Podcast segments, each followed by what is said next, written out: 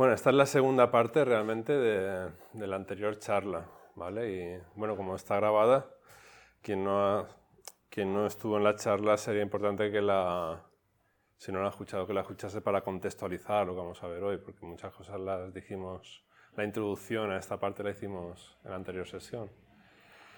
Pero así, a modo de recordatorio, pequeña introducción, es decir, que estamos en los preceptos. Mm, los preceptos son diez, igual que los diez mandamientos. Por eso decíamos que está muy cerca culturalmente a los diez mandamientos nuestros y que eso nos chirría a algunas personas, ¿no? que estamos, salimos rebotados de, del catolicismo, nos puede chirriar. ¿no? Pero bueno, al fin y al cabo es como una, digamos, una moral universal y, lo que intentamos, lo que intento haceros llegar es cómo lo percibimos desde el budismo, cómo nos sirven de guía para nuestro día a día. muchas veces muchos practicantes preguntan, ¿y cómo llevo esto a mi día a día?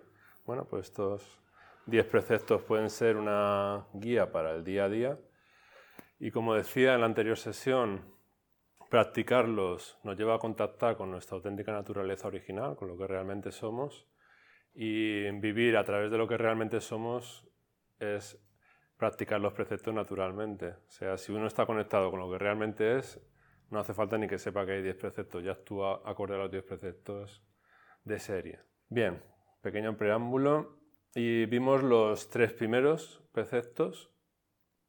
No matar el primero, no robar y no ser indulgente con los deseos sexuales. Ya dijimos que están elaborados con no, no, no, negación, como esa tasativa, que es la formulación, digamos, más clásica, pero luego vimos que hay diferentes lecturas. Y está la lectura Theravada, que es la más literal, la más ortodoxa, se puede decir, luego la Mahayana, que es, tiene otra perspectiva más abierta, la lectura Zen y luego también vimos la lectura del maestro Zen Thich Nhat que es una lectura más social, que está también muy bien para completar y ver diferentes niveles, diferentes perspectivas de cada precepto. Así que hoy vamos directamente al cuarto precepto, no mentir. Un discípulo de Buda no miente ni incita a la mentira. Esa es la, digamos, la, elaboración clásica. Pero Dogen dice, la lectura de Dogen dice, puesto que la rueda del Dharma ha estado girando desde el principio de los tiempos, en ella no hay ni demasiado ni demasiado poco. Cuando una gota de néctar rocía las cosas húmedas, éstas se vuelven reales y verdaderas. ¿Qué tiene que ver esto con no mentir? bueno, así hablaban los antiguos maestros, ¿no? En, este, es más evocador más que algo taxativo, ¿eh? porque vimos que los preceptos son realmente algo muy abierto y que cada uno, según su estado de conciencia, pone en marcha, actualiza. Cuando una gota de néctar rocía las cosas húmedas, éstas se vuelven reales y verdaderas. O sea, la gota de néctar es la palabra verdadera. Cuando la palabra verdadera designa, es como si la cosa designada, se convirtiese en real. Es el poder de la palabra. Y la palabra verdadera quiere decir que, se atiene a la realidad. Esto veremos ahora cuando veamos la, lectura de los preceptos de la mente única de Bodhidharma, cómo se articula que es muy interesante. Dice, siempre empieza igual, nuestra naturaleza, nuestra verdadera naturaleza es sorprendente y sutil. El Dharma es inexplicable. Cuando uno no dice ni una sola palabra, se practica el precepto de no mentir. ¿Por qué? Porque la palabra es, está designando la realidad. Cuando decimos árbol, ¿es un árbol o es la imagen de un árbol, ¿no? O como el típico ejemplo que pongo siempre, ¿no? El cuadro este de René Magritte que pone, hay dibujado, una, pintado una pipa y debajo de la pipa dice, esto no es una pipa, ¿no? En francés. En francés, ya no lo voy a decir en francés. esto no es una pipa, ¿no? No es una pipa, es la representación de una pipa, ¿no? Entonces el lenguaje es una representación de la realidad. Por eso dice aquí Bodhidharma que lo mejor es no decir ni pío, porque cuando hablamos ya es una representación de la realidad, no es la realidad. Pero bueno, no hay que ser tan, tan allá, ¿no? Porque ¿qué es la realidad? Es difícil, ¿no? Pero vamos a ver lo que dice Tirnahan, que es un poco más cercano, más fácil de comprender, más de poner de, de activar en nuestro día a día. Dice Tirnahan, no decir cosas falsas para preservar el propio interés o para impresionar a otros. No pronunciar palabras que siembren división y odio. No difundir noticias sin la seguridad de que son ciertas. Hablar siempre con honestidad y de manera constructiva. Tener el coraje de decir la verdad sobre las situaciones injustas, incluso si nuestra propia seguridad queda amenazada. Yo tengo una anécdota cuando iba al instituto mm, tenía un compañero que se me pasó todo el año diciendo mentiras. No se montó una historia, un mundo paralelo de, no sé, una flipada y, todos los compañeros nos lo tragamos, ¿no? o luego he tenido compañeros, también he tenido un compañero en el trabajo que igual, que es, es, que de cada tres palabras que dice, cuatro son mentiras. No sé, eso ya es un poco enfermizo, ¿no? Pero muchas veces algunas personas necesitan como mm, para darse importancia o para llenar un vacío, para lo que sea, pues mentir, ¿no? Compulsivamente. Pues entonces mm, no se trata de impresionar a otros ni utilizar la palabra para, para nada de ello, sino que realmente el Bodhisattva utiliza la, la palabra con la mayor honestidad posible. A pesar de que lo más honesto es no decir una palabra, pero bueno, la palabra se puede utilizar también con sabiduría y sabiendo que, es una representación de la realidad, se puede utilizar para, para una buena causa. Porque las palabras verdaderas que surgen desde la honestidad tienen el poder de vivificar la realidad. La palabra es un don sagrado, bien utilizada. Lo que pasa es que bueno, la charlatanería, el utilizarla para llenar un vacío, utilizarla Mm, porque es imposible convivir con el silencio, pues no, no es utilizar la palabra adecuadamente. La, desvalorizamos si la utilizamos así.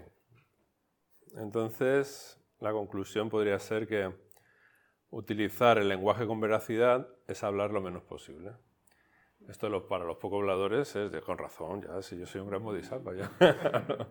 No, tampoco es no hablar. Hay veces eh, cuando hay que hablar se habla y cuando no hay que hablar pues no se habla. ¿Cómo distinguir cuándo hay que hablar y cuándo no hay que hablar? Pues bueno, si estamos hablando para, para darnos importancia personal o para llenar un vacío o para mm, todo ese tipo de cosas, pues peligro.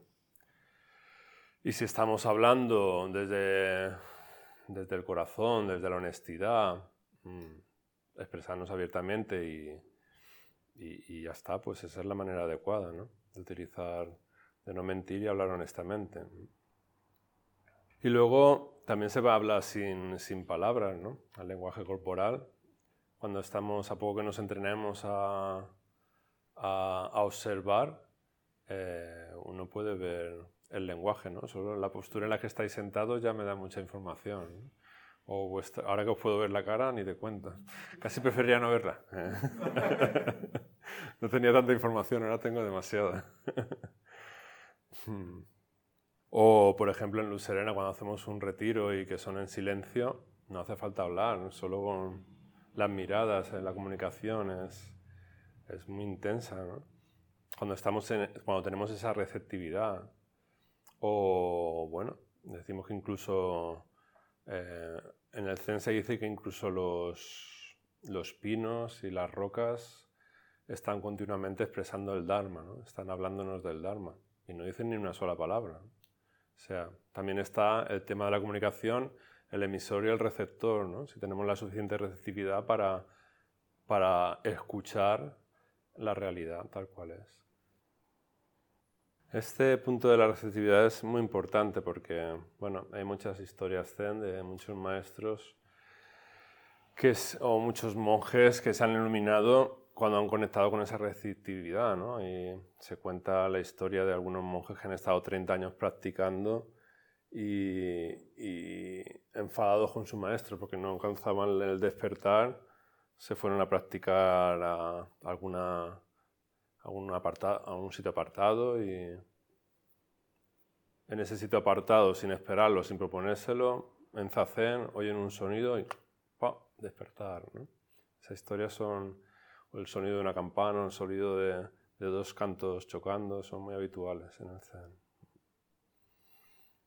En luz serena nos iluminamos cuando salimos del dojo y, vemos toda la naturaleza, cuando tienes esa receptividad. Tenía una compañera, eso siempre lo cuento porque a mí me, me hizo cuando me lo contó, decía, ¿quién ha sacado brillo a las agujas de los pinos? O sea, todo se ve como más brillante cuando uno tiene esa receptividad. Ya dijimos que cada uno practica los preceptos acorde a su nivel de conciencia, de comprensión, de sabiduría. Entonces ahora no se trata de, pues, pues no digo ni una palabra, no, me callo y no hablo, no hablo más. Bueno, esa sería una comprensión literal de este precepto. Entonces no se trata de eso, sino se trata de, bueno, hablamos, pero pues, mm, con una intención de no mentir, de no engañar, de no darnos más importancia, de no minusvalorarnos, sino de ser lo más transparente posible según la situación. De eso se trata. Vale, vamos a... que hoy tenemos trabajo. ¿eh? Ahí quiero, me gusta mucho que dé tiempo para, para las preguntas, así que vamos a por el quinto precepto. El quinto precepto dice, no, intoxiques tu cuerpo ni tu mente. puede ser expresado también como no nubiles tu conciencia. No consumas ni vendas bebidas alcohólicas ni incites a ello. Mm. Esto en la tradición Theravada podéis imaginar que es la que interpreta más literalmente es cero gota de alcohol, nada de alcohol. Ningún tipo de intoxicante. Y en el budismo mahayana es un poco distinto. La lectura siempre es más interior y menos convencional. Dice Dogen. No consuman ni vendas bebidas alcohólicas, no asir y no violentar. Esta es verdaderamente la gran luz de la sabiduría.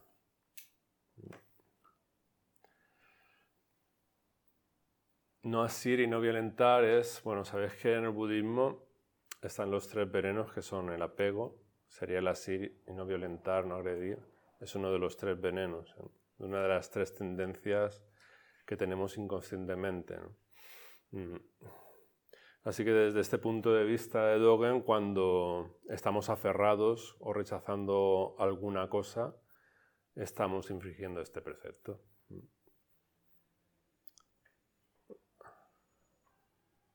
¿Por qué? Porque la verdadera naturaleza de la conciencia es como un espejo.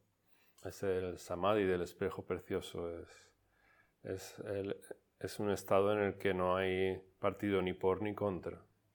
Y eso en la práctica de la meditativa es, lo llamamos ecuanimidad, ¿no? generar un estado de ecuanimidad. En cuanto nos quedamos enganchados con, algo, ese estado de ecuanimidad, ese espejo, se desaparece y entramos en un estado de conciencia nubilado. Entonces este precepto es no nubilar la conciencia sino tener una conciencia clara, una conciencia de espejo, no manchar esa conciencia de espejo. Lo cierto es que muchas personas cuando se embriagan, cuando beben un poco más de la cuenta, se desinhiben y, generalmente el alcohol también vuelve muy violento, ¿no? Es que también es literal, también tiene tiene esa lectura literal. Entonces, bueno, eh, también depende de la persona. Hay personas que pueden beber, beber y beber y no ni fu ni fa, pero hay otras personas que se beben un, caliche y se, se, nos va de las manos. Entonces, bueno, ahí como todos los preceptos, pues desde el punto de vista del Mahayana, que como sabéis es más, más eh, no es tan literal como el Theravada, eh, se puede beber, pero depende de la persona. Depende de la persona, la cantidad, la dosis, la sustancia incluso y las circunstancias y sobre todo con qué intención se use también. Porque ni siquiera para unificar la conciencia, bueno, ya hemos visto que con este aferramiento se puede unificar ¿no? directamente la conciencia, pero eh, uno puede intoxicar la conciencia de muchas maneras, porque al fin y al cabo todo lo que ingerimos, incluso alimentos, es química, ¿no? Y si ingerimos a lo mejor una comida copiosa, eso también nos nubila la conciencia, uno más bien se queda amodorrado, ¿no? No tiene una conciencia despierta. Eso, por ejemplo, para los retiros es fatal, ¿no? Si uno empieza, se come una fabada y se sienta a meditar, pues la hemos liado, ¿no? Entonces, bueno, al fin y al cabo cualquier sustancia que ingiramos puede ser o la conciencia, pero incluso a todos los niveles, ¿no? O sea, mm, una manera que tenemos ahora en el siglo XXI de olvidar la conciencia es conectarnos al televisión y al televisor y estar tirados en el sofá y ahí yo no quiero saber nada, estoy ahí con que, la serie que sea, lo que me tires y, hay conciencia plana, ¿no? da igual lo que, lo que tenga, ¿no? Es otra manera de no olvidar la conciencia. Tinnahan. Hemos visto el Theravada, el Mahayana que habla de toda sustancia es puede nivelar y depende de la dosis, depende de la finalidad. Y Tenahan dice literalmente, no seas idólatra ni te ates a ninguna doctrina. Ojo. Teoría o ideología, incluso la budista. Incluso la Zen, podríamos decir. Todos los sistemas de pensamiento son medios de guía, son medios hábiles, decimos nosotros no son la verdad absoluta. Los sistemas de pensamiento budistas deben ser considerados como guías para la práctica y no como la verdad absoluta. ¿Eh? eso se puede aplicar a todo lo que hemos dicho hasta ahora de los preceptos. Son guías de acción que uno tiene que interiorizar y ver si te ayudan a vivir más armónicamente en tu vida cotidiana, pues los tomas y si no, pues adiós muy buenas. Porque, bueno, se puede dar el caso de los neoconversos, ¿no? De uno llega al budismo y, wow, esto del budismo mola mogollón, y se viste así de forma extraña y entonces es más papista que el Papa, ¿no? Más budista que el Buda mismo. Y eso también es una manera de nubilar la conciencia, de no ver claramente en cada situación. Y nos puede llevar al fanatismo. Lo que se trata es de mantener una conciencia que no violente ni se ate sea cual sea la sustancia que tomemos. Incluso si tomamos enseñanzas del Buda, si tomamos taisos, tampoco nos atamos a ello, sino que siempre lo tenemos ahí oh, como hipótesis de trabajo. Porque si nos aferramos a la enseñanza budista, estamos infringiendo este precepto, el precepto de no aferrarse y no violentar. Nuestra verdadera naturaleza es sorprendente y sutil. El Dharma es intrínsecamente puro. Cuando no aparece la ceguera de la ignorancia, se practica el precepto de no embriagarse. ¿Por qué la ignorancia? Bueno, porque es, la ignorancia es la base de los tres venenos. Si, no, si vemos claramente, no hay lugar a apego. Entonces, siempre los preceptos de Bodhidharma, digamos que van a la raíz. Van a la raíz, son los más profundos. Y si eliminamos la ignorancia, ahí no hay lugar a, la embriaguez. No puede aparecer.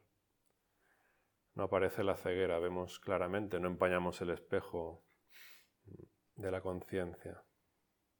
Para concluir, es la esencia del precepto es no aferrar, no violentar y siempre que nos demos cuenta que estamos aferrando o violentado, pues debemos considerar que estamos embriagados o nubilados y en el momento que uno toma conciencia, pues Suelta, soltar, dejar pasar, siempre decimos. Esa es la actitud básica. Sexto precepto. No hables de las faltas de los demás. Esto, a ver, dice, dice, el precepto dice, no hables de las faltas de los demás ni incites a ello. Y Dogen comenta, en el Buddha todos estamos en el mismo camino todos estudiamos el mismo Dharma, todos alcanzamos la misma iluminación, todos seguimos la misma práctica. No deberíamos hablar de las faltas de los demás. no deberíamos crear desórdenes en la sangha. Este es un precepto para crear armonía en la sangha, ¿no? Y, bueno, no hablar de las faltas de los demás. Bueno, vamos a ver cómo... Y ahora comentamos lo que dice Bodhidharma para que no se me olvide. Dice, nuestra verdadera naturaleza es sorprendente y sutil. El Dharma es no dos cuando no aparece la distinción entre uno mismo y los demás, se practica el precepto de no elogiarse a sí mismo ni denigrar a los demás. En los preceptos de, de Bodhidharma es, son mucho de la no dualidad. Entonces, si no hay esa dualidad yo-otros, uno no puede denigrarse, ni elogiarse, ni denigrar a los demás, porque no hay, están en el mismo nivel. Entonces, este precepto es... Mm, bastante claro, ¿no? Es, mm, es más fácil ver la paja en el, en, el, ojo ajeno que la viga en el propio, ¿no? Entonces, bueno, darnos cuenta de cuando estamos juzgando a, a los demás, o nos estamos elogiando, o estamos denigrando a los demás, que realmente eh, cuando tomamos conciencia de ello, lo mejor es ponerle stop. ¿no? Como dice, como dice Dogen, no, deberíamos crear desórdenes en la sangre, porque estas habladurías, estas historias pueden crear mucho desorden. ¿no? Y Tinnahan dice, no pronunciar palabras que puedan ser causa de discordia y que puedan provocar la ruptura de la comunidad. A través de palabras eternas y de actos apaciguadores, hacer todo el esfuerzo posible para reconciliar y resolver todos los conflictos por pequeños que sean. El séptimo precepto, que dice, no te elogies a ti mismo ni denigres a los demás. Está muy ligado a este realmente, de hecho yo lo he mezclado, porque como lo tenía ahí, mm, se puede comentar los dos fácilmente juntos, ¿vale? Porque cuando estamos hablando, mm, cuando hemos dicho aquí, como decía el precepto, eh, todos estamos en el mismo camino, todos estudiamos el mismo Dharma, todos alcanzamos la misma iluminación, todos seguimos la misma práctica. No deberíamos hablar de las faltas de los demás, no deberíamos crear desórdenes de la sangha. Hablar de las faltas de los demás al final es eh, como, eh, como dice este precepto, no te elogies a ti, mismo ni denigres a los demás. Cuando hablamos de las faltas de los demás, estamos denigrando a los demás. Entonces está bastante unido a este precepto. Dice, Dogen dice, todos y cada uno de los budas y patriarcas abarcan el cielo completo y la gran tierra. Cuando el gran cuerpo del Dharma aparece, no hay ni una pizca de tierra en la tierra. Todos y cada uno de los budas y patriarcas abarcan el cielo completo y la gran tierra. Cuando el gran cuerpo del Dharma aparece, no hay ni una pizca de tierra en la tierra. Y Bodhidharma dice, nuestra verdadera naturaleza es sorprendente y sutil. El Dharma es no dos. Aquí lo dice explícitamente. Cuando no aparece la distinción entre uno mismo y los demás, se practica el precepto de no elogiarse a sí mismo ni denigrar a los demás. Cuando no aparece la distinción entre uno mismo y los demás, se practica el precepto de no elogiarse a sí mismo ni denigrar a los demás. Yo cuando conocí al maestro de Okusho, eh, me impresionó mucho el primer retiro. Perdón. Me emociono cuando lo recuerdo. el primer retiro que hice con él, que fue en el Doyo Zen de Alicante, que entonces estaba en, en César el Quezaba. Estaba en César el Quezaba. Y, y me recuerdo, recuerdo mucho que cuando dijo esta frase, tú eres yo y yo soy tú. Y además me la dijo durante Kingin, estábamos en Kingin, y se me pone delante de mí y me lo dice yo. Ostras, mi primer retiro, ¿no? Hmm. Pero ese es este precepto. ¿eh? Es cuando no aparece la distinción entre uno mismo y los demás, se practica el precepto de no elogiarse a sí mismo ni denigrar a los demás. Eh, ya vimos, eh, bueno, no sé si lo he hablado en este ciclo, pero la dualidad es clave. El apego a, lo que creemos ser, mm, en ese momento, cuando establecemos la dualidad yo mismo, otros, eh, lo que se produce es un gran apego. Un apego a lo que creo ser y un rechazo a todo lo demás a nivel inconsciente. ¿no? Entonces ahí es, es un, un, gran espacio en el que investigar y, y clarificar para nosotros los budistas. Desde el punto de vista de Thich de los preceptos de Thich dice, no pensar que uno posee el saber inmutable y la verdad absoluta. Hay que evitar la estrechez de mente y los apegos a los propios puntos de vista. Aprender a practicar la vía del no apego con el fin de permanecer abiertos a los puntos de vista de los demás. Hay que estar dispuesto a continuar aprendiendo durante toda la vida y observar la vida en uno mismo y en el mundo. Cuando nos apegamos a un, punto de vista, al final todos vienen a, hablar de lo mismo de diferentes aspectos, ¿no? porque aquí otra vez vuelve a salir el apego, el quedarse apegado a, algo. En el momento en el que nos apegamos a una visión estática, a una fotografía de la realidad, en ese momento problema, problema, porque la realidad es fluctuante y cambiante a cada instante. Entonces, los preceptos nos vienen a prevenir de, ello. El problema, como decía, es el yo. Cuando nos quedamos fijos con esa foto que hacemos de nosotros mismos y decimos yo, ahí empezamos a generar un apego inconsciente que, nos causa dolor y sufrimiento. Y ese apego, pues hay que aprender a observarlo y a disolverlo a través de la práctica meditativa. De alguna forma, tenemos que aprender a identificar un, aspecto psicológico que hacemos automáticamente, inconscientemente, que es, bueno, en psicología se llama proyecciones. Cuando hacemos esa diferencia entre yo y los otros, mm, como esa diferencia es irreal, todo lo que no queremos ver en nosotros lo vemos en los demás. Y ese juego es, causa mucho dolor y sufrimiento. Y tenemos que aprender a, identificarlo. Porque si aprendemos a identificarlo y a desactivarlo, eh, nos vamos a evitar un montón de problemas en nuestra vida cotidiana.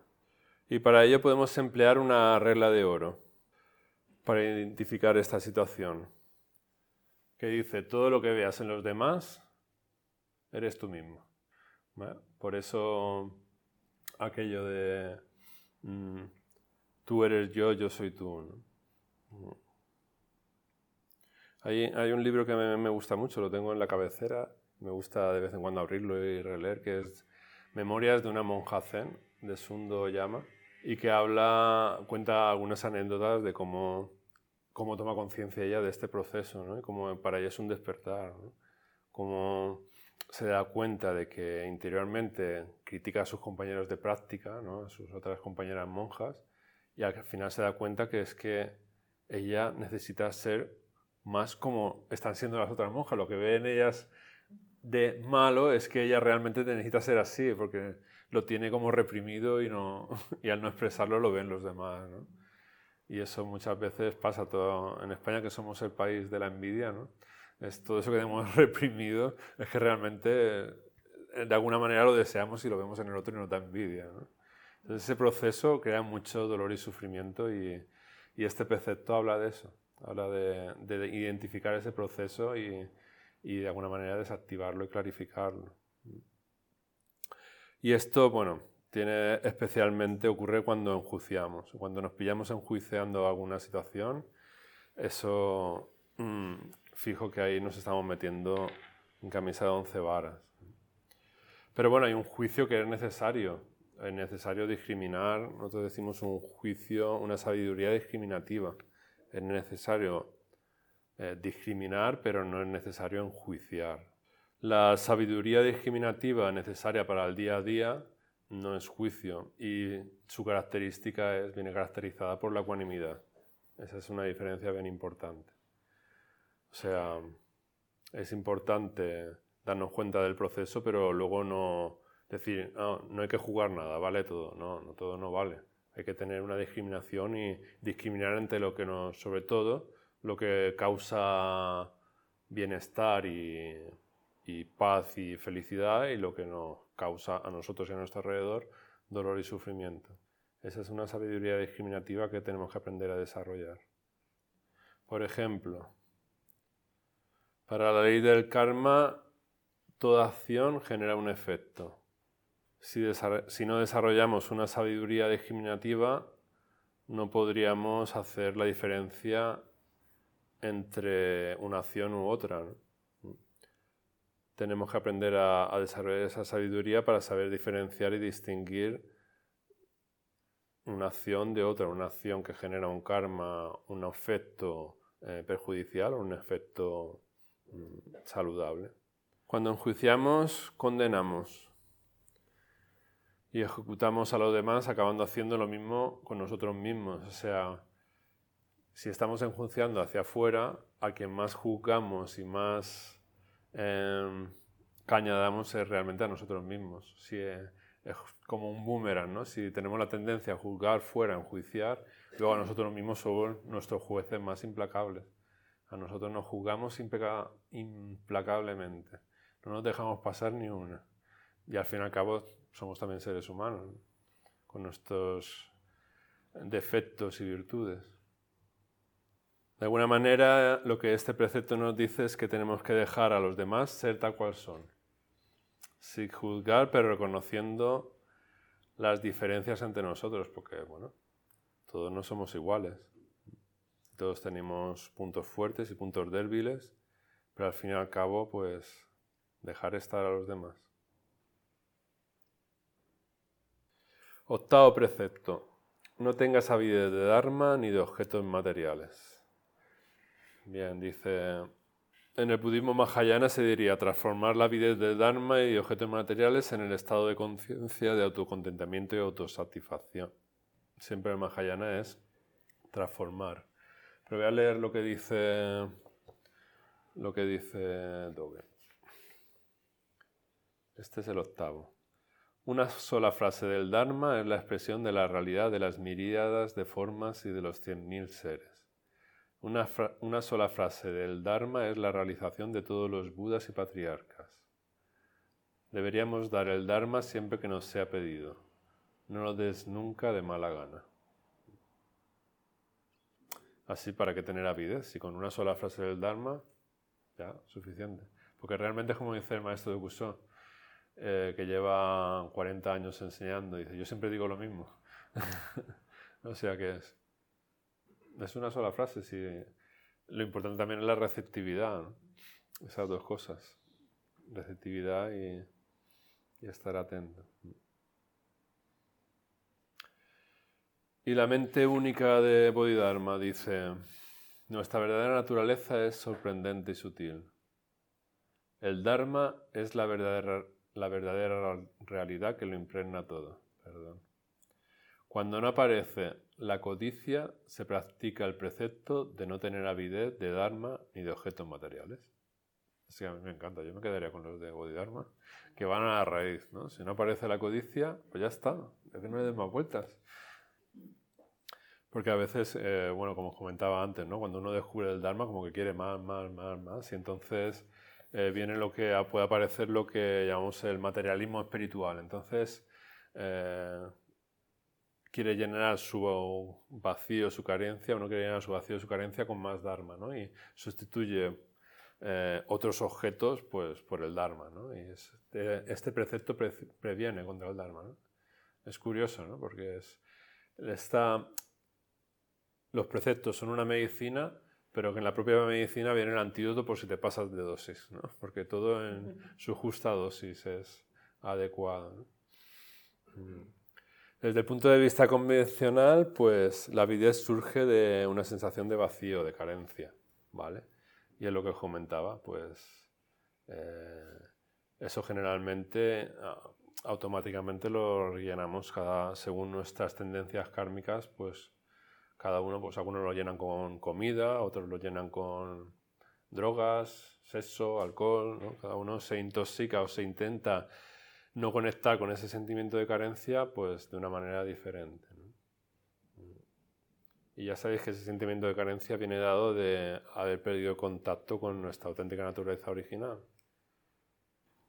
Entonces, cuando conectamos con nuestra auténtica naturaleza original, con lo que realmente somos, eh, ¿qué más podemos desear? ¿Qué avidez podemos tener? Ya no vamos detrás de lo que sea para intentar llenar ese vacío, que a poco que nos paremos sentimos, ¿no? Por eso es tan complicado pararse, ¿no? Muchas personas vienen a practicar meditación y vienen a relajarse y a estar bien, y claro, cuando te paras, eso aparece, esa carencia, ese vacío, y dices, eh, esto no es lo que yo quería, ¿no? Y por eso esto nunca será una práctica de masas, ¿no? Porque aquí la, la, nosotros en vez de meter la cabeza como la avestruz bajo tierra, nuestra manera de encarar esta carencia es ir a la raíz y conectar con nuestra auténtica naturaleza original para, en ese momento, cuando conectas con lo que realmente eres, la carencia de por sí, de hecho, ya desaparece, no existe, no ha lugar. Por eso los preceptos de Bodhidharma van a la raíz de cada, de cada precepto. Si vas a la raíz, ya no ha lugar.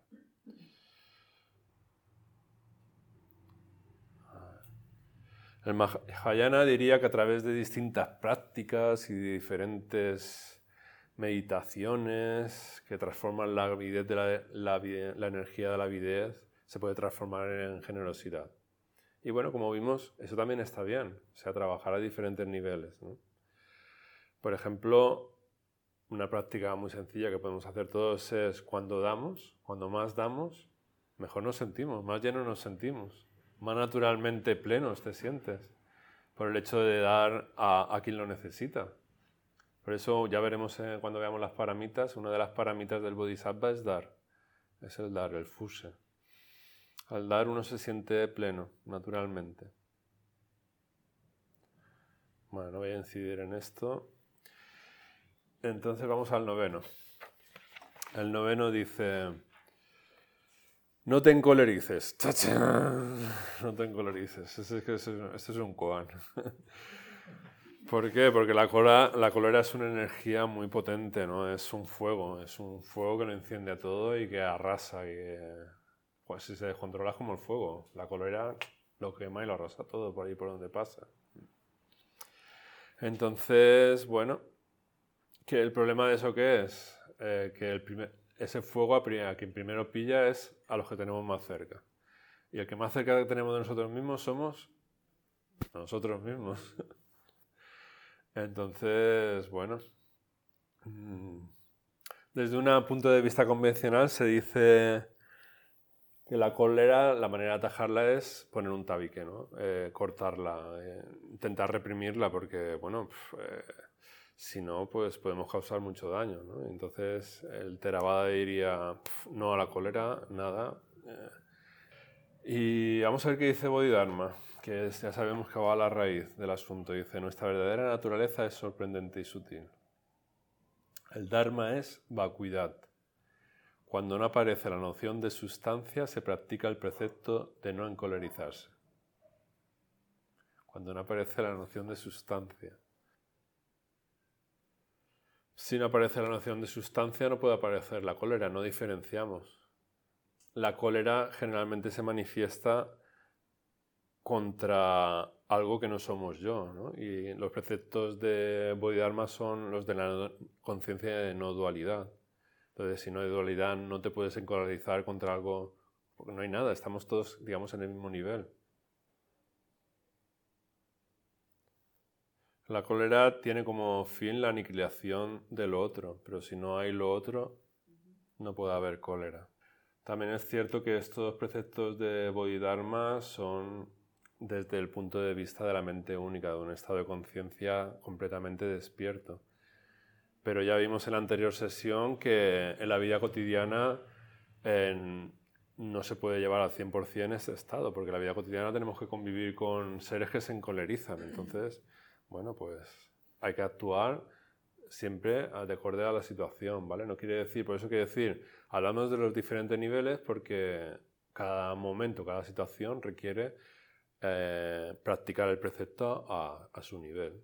Imaginaros que tuviéramos, tuviésemos la habilidad y la madurez espiritual para ver en un instante que la persona no tiene ninguna sustancia que es como un arco iris, que es algo que está cambiando continuamente.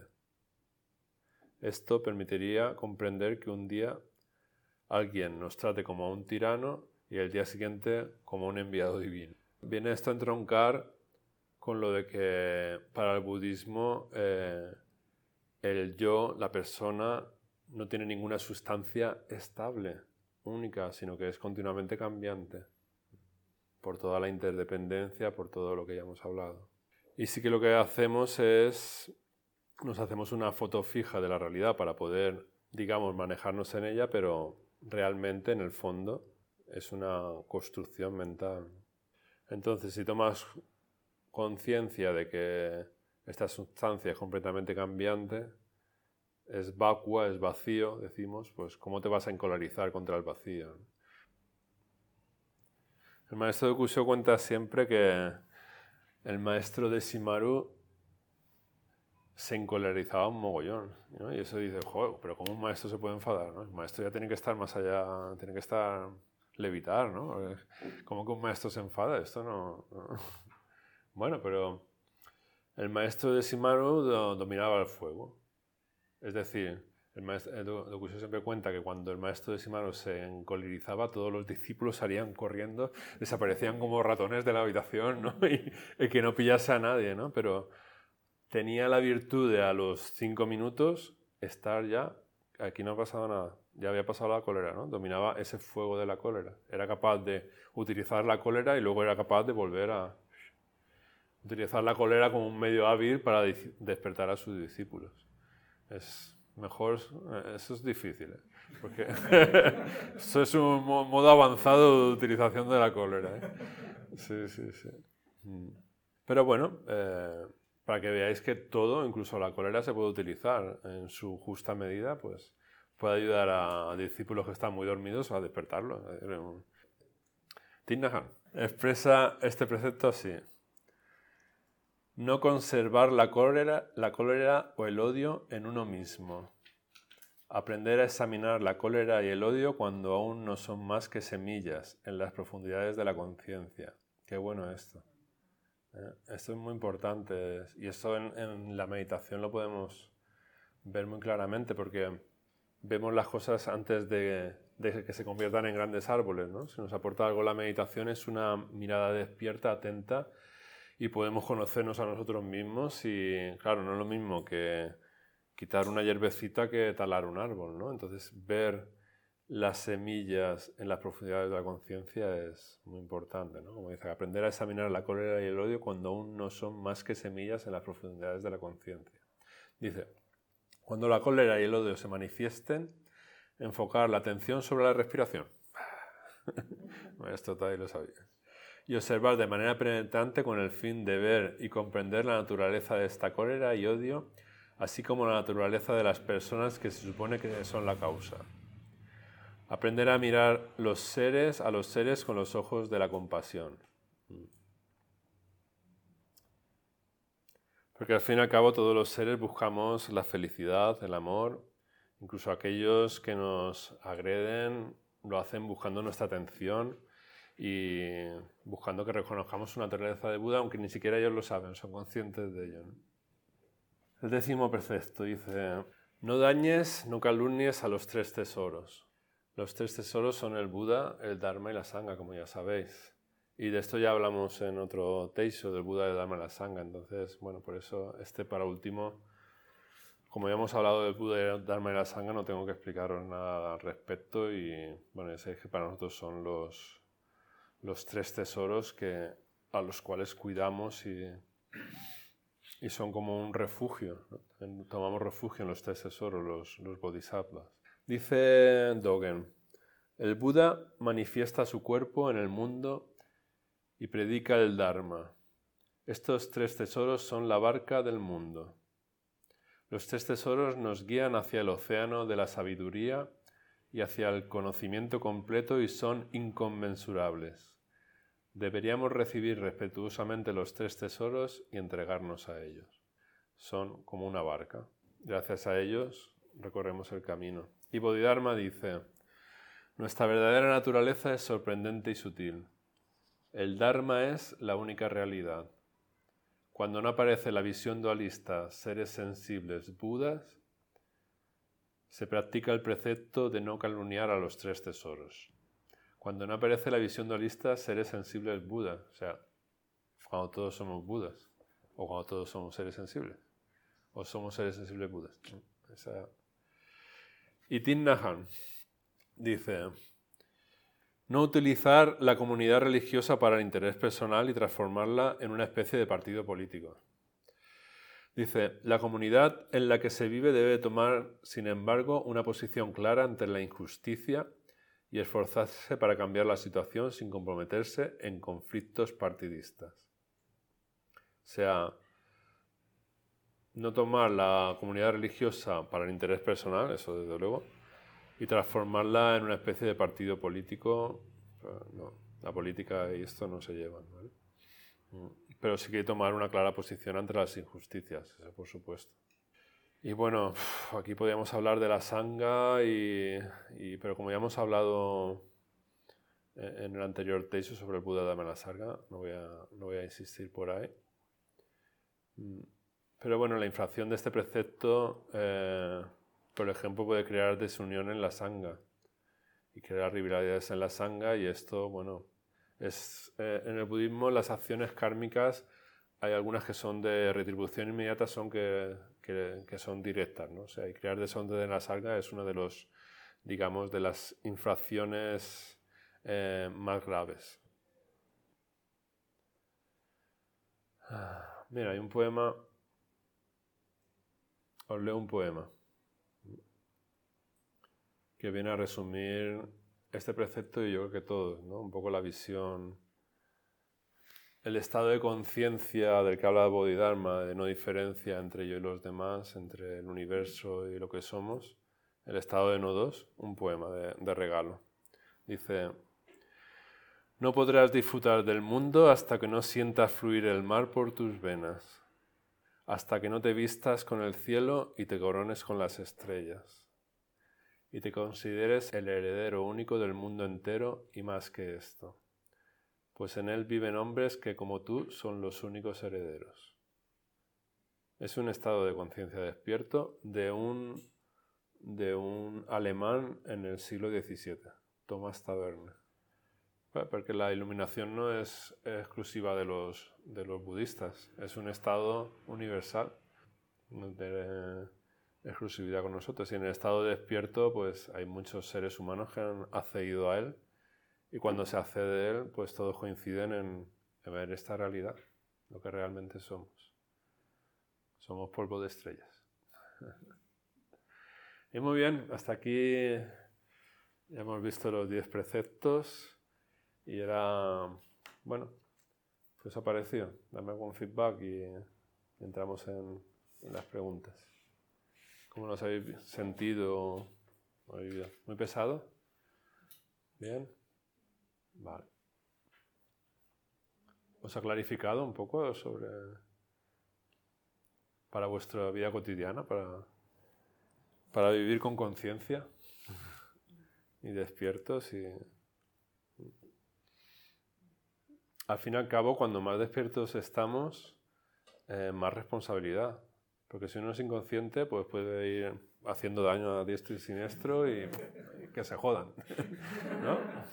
Pero cuando uno va despertando, va tomando conciencia, no puede hacer eso porque tampoco se trata de equivocarse y fustigarse, joder, ya he vuelto a cagarla, tal, ¿no? Sino al principio se da, toma conciencia y lo que tenemos que hacer es aprender a no caer en los errores y a y aprender y, y claro, eso requiere responsabilidad porque...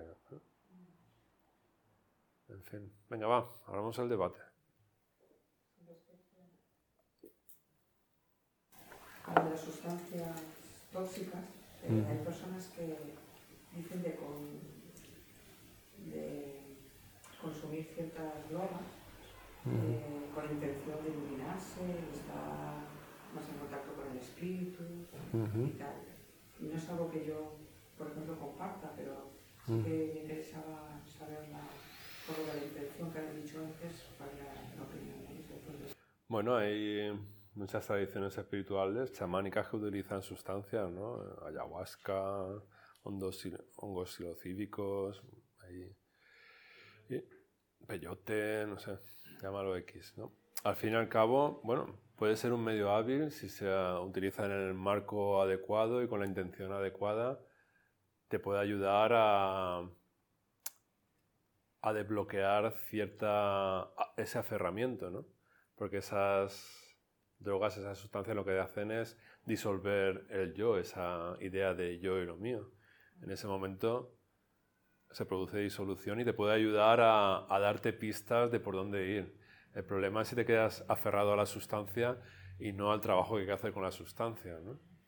Entonces, bueno, como todo depende de la dosis y depende de la intención y depende de, de la dirección. ¿no? Yo conozco a personas que utilizan esos, esas sustancias y están más para allá que para acá. Es que hay que tener los pies en la tierra también, ¿no? O sea, no solo en el cielo, no solo estar flipado, sino eso con qué, con qué sentido, ¿no? O sea, con qué intención, con qué... Conozco a personas que se quedan en su trabajo serio con eso y, y, son muy respetables. Sí, por ejemplo. En su momento lo hizo. Por eso lo sé. lo que pasa es que... Esto lo censuraré, pero...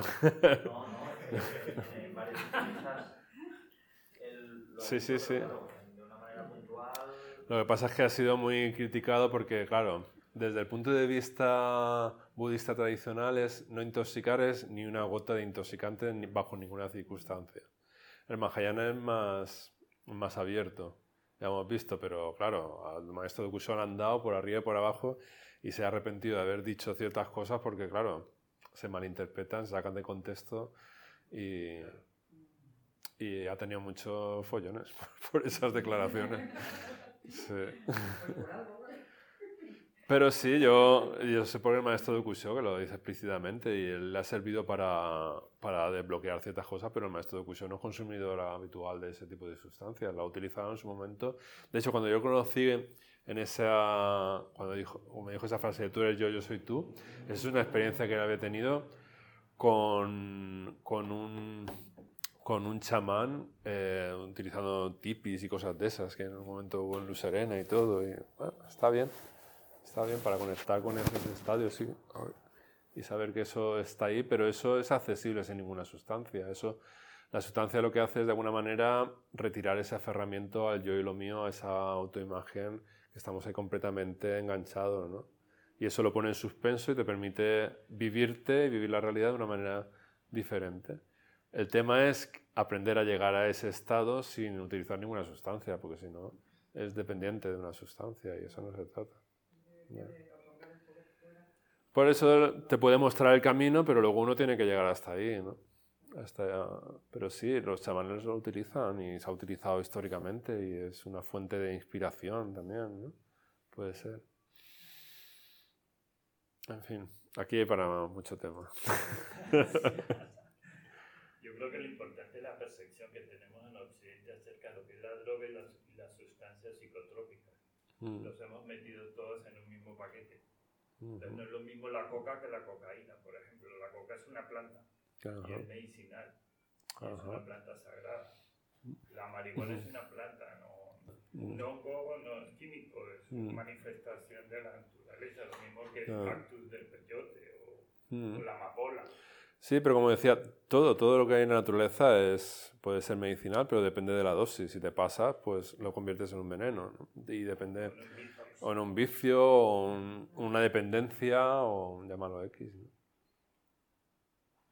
Eh, cuando has hablado antes de, de mentir, de decir la verdad, bueno, todos los matices que tenía, eh, yo desde hace unos años eh, me lo tengo como no mentir nunca.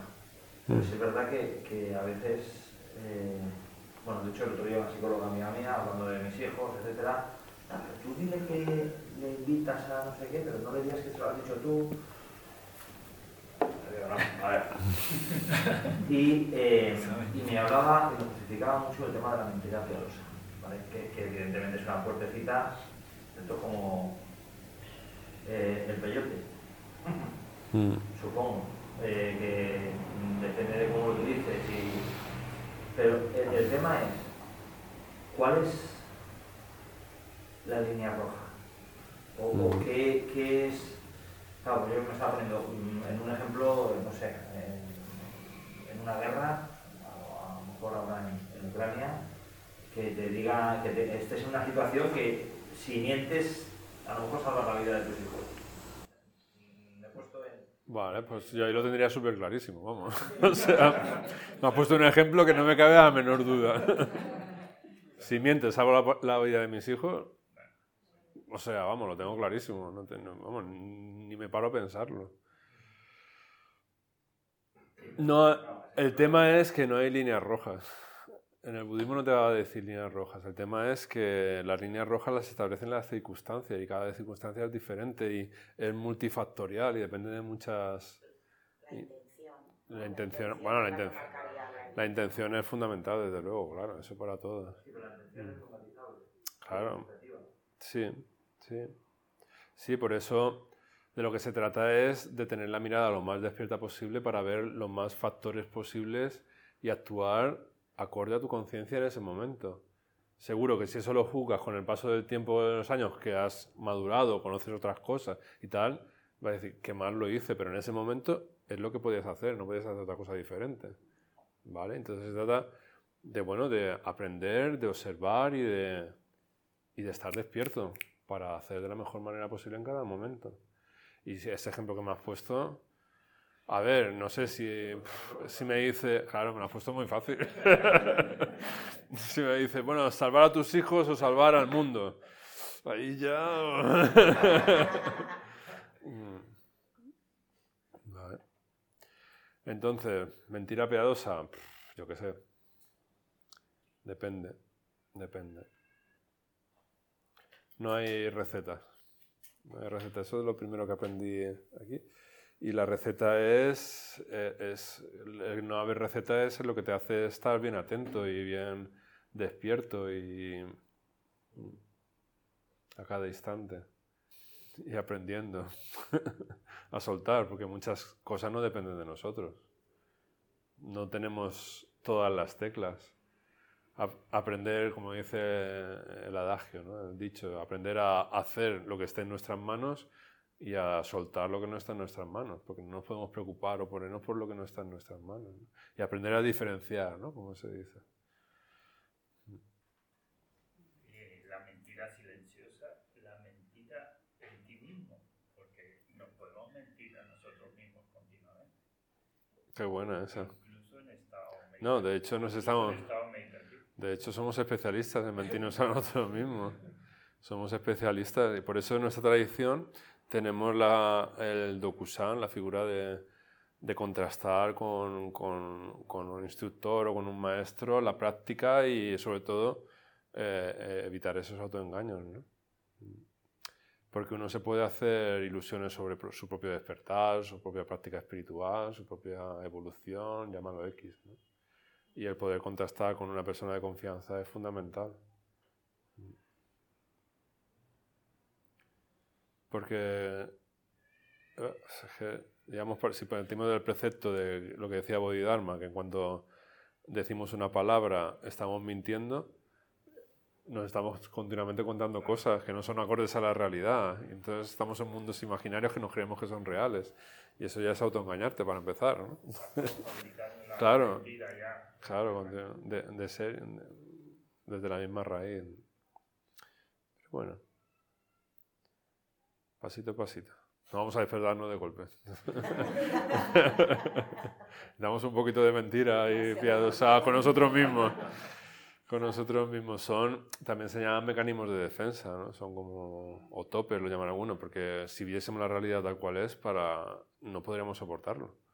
Y también es un mecanismo de defensa para poder vivir con nuestra neurosis normalita, de serie, de base. Controlada, controlada. Y bueno, lo bueno, que, lo bueno de la meditación y de, esta práctica, de este camino de despertar, es que es, es, muy respetuoso. Cuando uno no está preparado, pues no ve nada. Entonces te sientas ahí y no ve, yo no veo nada, ni emociones, ni contenido mental, ni leche, no veo nada. Digo, pues nada, tranquilo, ya lo verás cuando tengas que verlo. Cada uno lo ve cuando le toca, cuando está, reúne las circunstancias adecuadas para que eso vaya surgiendo. Y lo que hacemos, la práctica de la vía del Bodhisattva, lo que hace es ir reuniendo las circunstancias para ir despertando. Se trata de un poquito por aquí, otro poquito por aquí. Una sustancia que te metes de fuera, eso te lo provoca de golpe y uno se puede ir a una psicosis fácilmente, por ejemplo, porque no es nada respetuoso, es te mete ahí de cabeza, de cabeza, por ejemplo. Pero bueno, si, te, si tienes, digamos, los machos bien agarrados, pues puedes entrar ahí o decir, vale, pues eso existe, voy a ver cómo llegar sin tomarme nada, ¿no? Por poner una semejanza. Es que también se puede llegar de esa forma. Claro. La- y incluso con esos métodos también a veces son peligrosos, aunque sea forma natural. Está claro, si no estás preparado, si no estás muy eh, con los pies en la tierra y pff, te quedas, yo conozco casos que te quedas pilladísimo. Porque tiene que haber un equilibrio. Eso en, en el texto último que di allí en Luz Serena hablaba ¿no? de la dimensión vertical y la dimensión horizontal. Hay que tener los pies bien asentados en la tierra para conectar con la dimensión espiritual. Si solo te vas a lo espiritual, pues te pierdes en la vida cotidiana, no tienes herramientas. Y, y hay que comer y, y cagar y mear todos los días. Mm. Dime, Irene. En- respecto a lo que comentábamos antes de bueno, las sustancias, no solamente hablando como sustancias, pues drogas o alcohol, sino también otros enajenantes, ¿no? la televisión, el móvil. No. y, y hay una cosa que yo, por ejemplo, me di cuenta en el, en el retiro de introducción y es que em, nos congregábamos todos leyendo los mismos carteles que están puestos en el, en el tablón una y otra y otra vez. Y la sexta o séptima vez que estaba leyendo el mismo cartel, me quedaba yo pensando, ¿por qué, por qué lo estoy leyendo? Si, si ya lo he leído y sé lo que pone, pero éramos, éramos bastantes, o sea. Mm. Y entonces en ese momento te das cuenta que, claro, el cerebro está acostumbrado a buscar escapatorias para no tener que prestar atención, que normalmente yo, por ejemplo, me pasa, a lo mejor estoy, termino el trabajo, estoy cansada, me siento en el sofá y automáticamente cojo el móvil y lo abro. Y entonces la cabeza ya desconecta, ¿no? Entonces, el, el bodhisattva, ¿cómo descansa?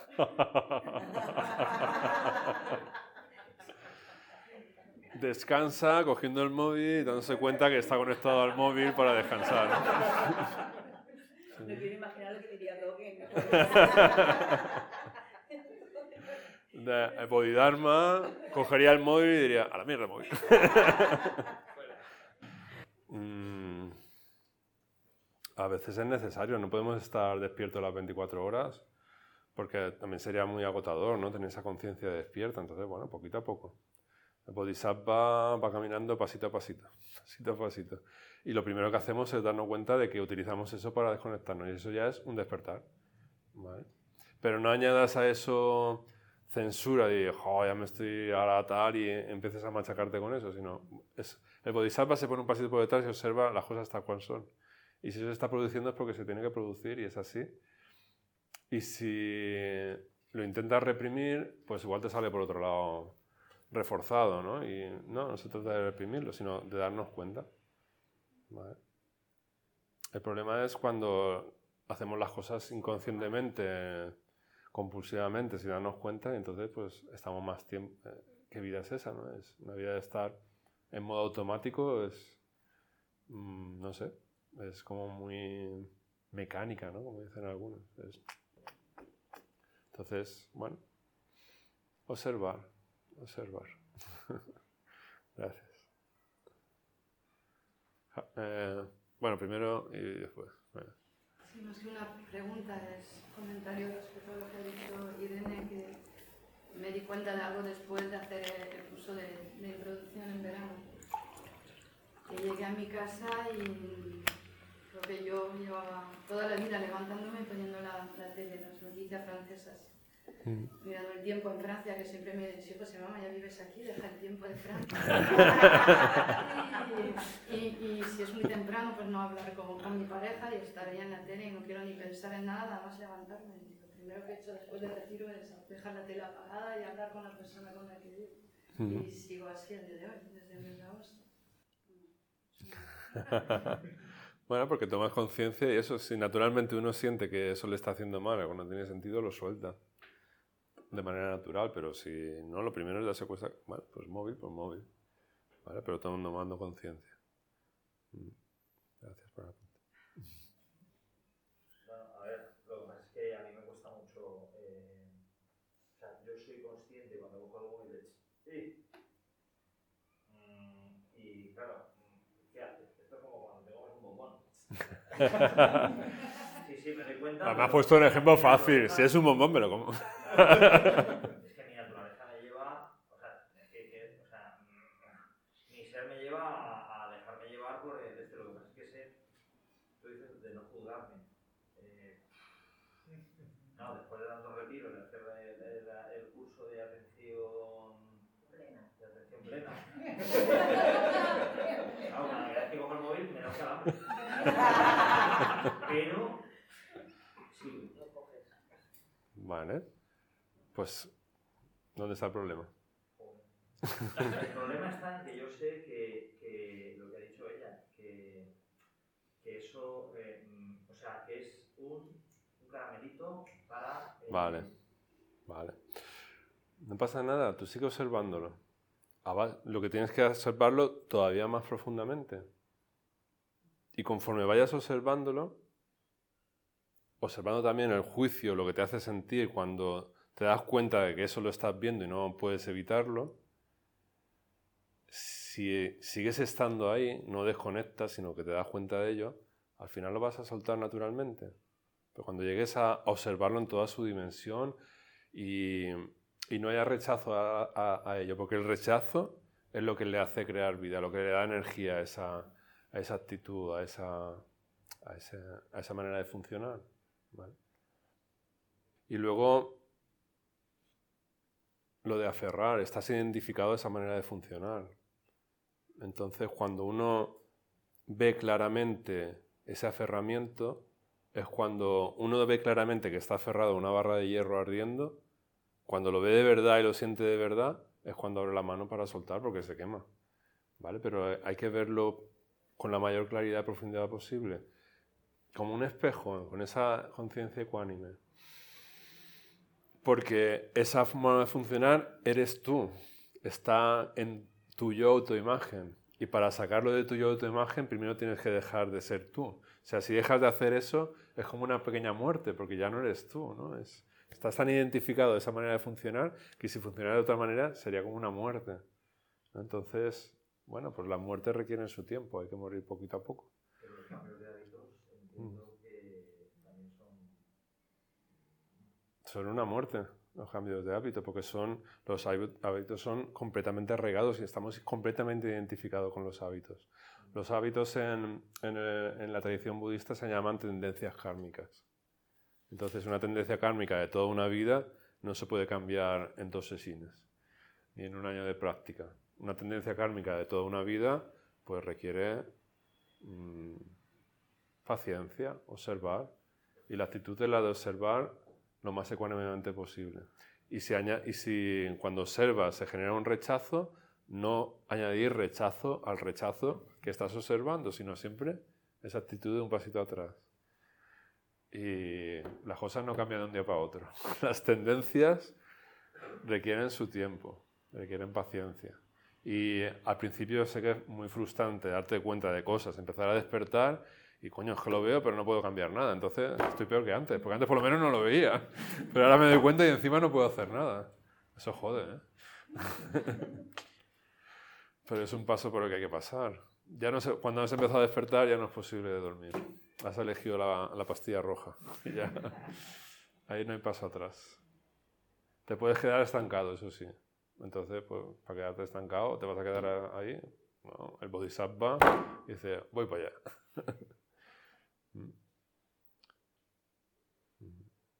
El bodhisattva también se llama el camino del guerrero, pero no un guerrero en el sentido bélico, sino un guerrero en el sentido de, armarse de valor, porque para coger estas historias no es moco de pavo, ¿vale? Hay que estar, agarrarse bien los machos. Pero en el sentido de valor de, valeroso, no en sentido de guerrero, en el sentido de valeroso, es un camino épico, ¿no? Camino del héroe budista.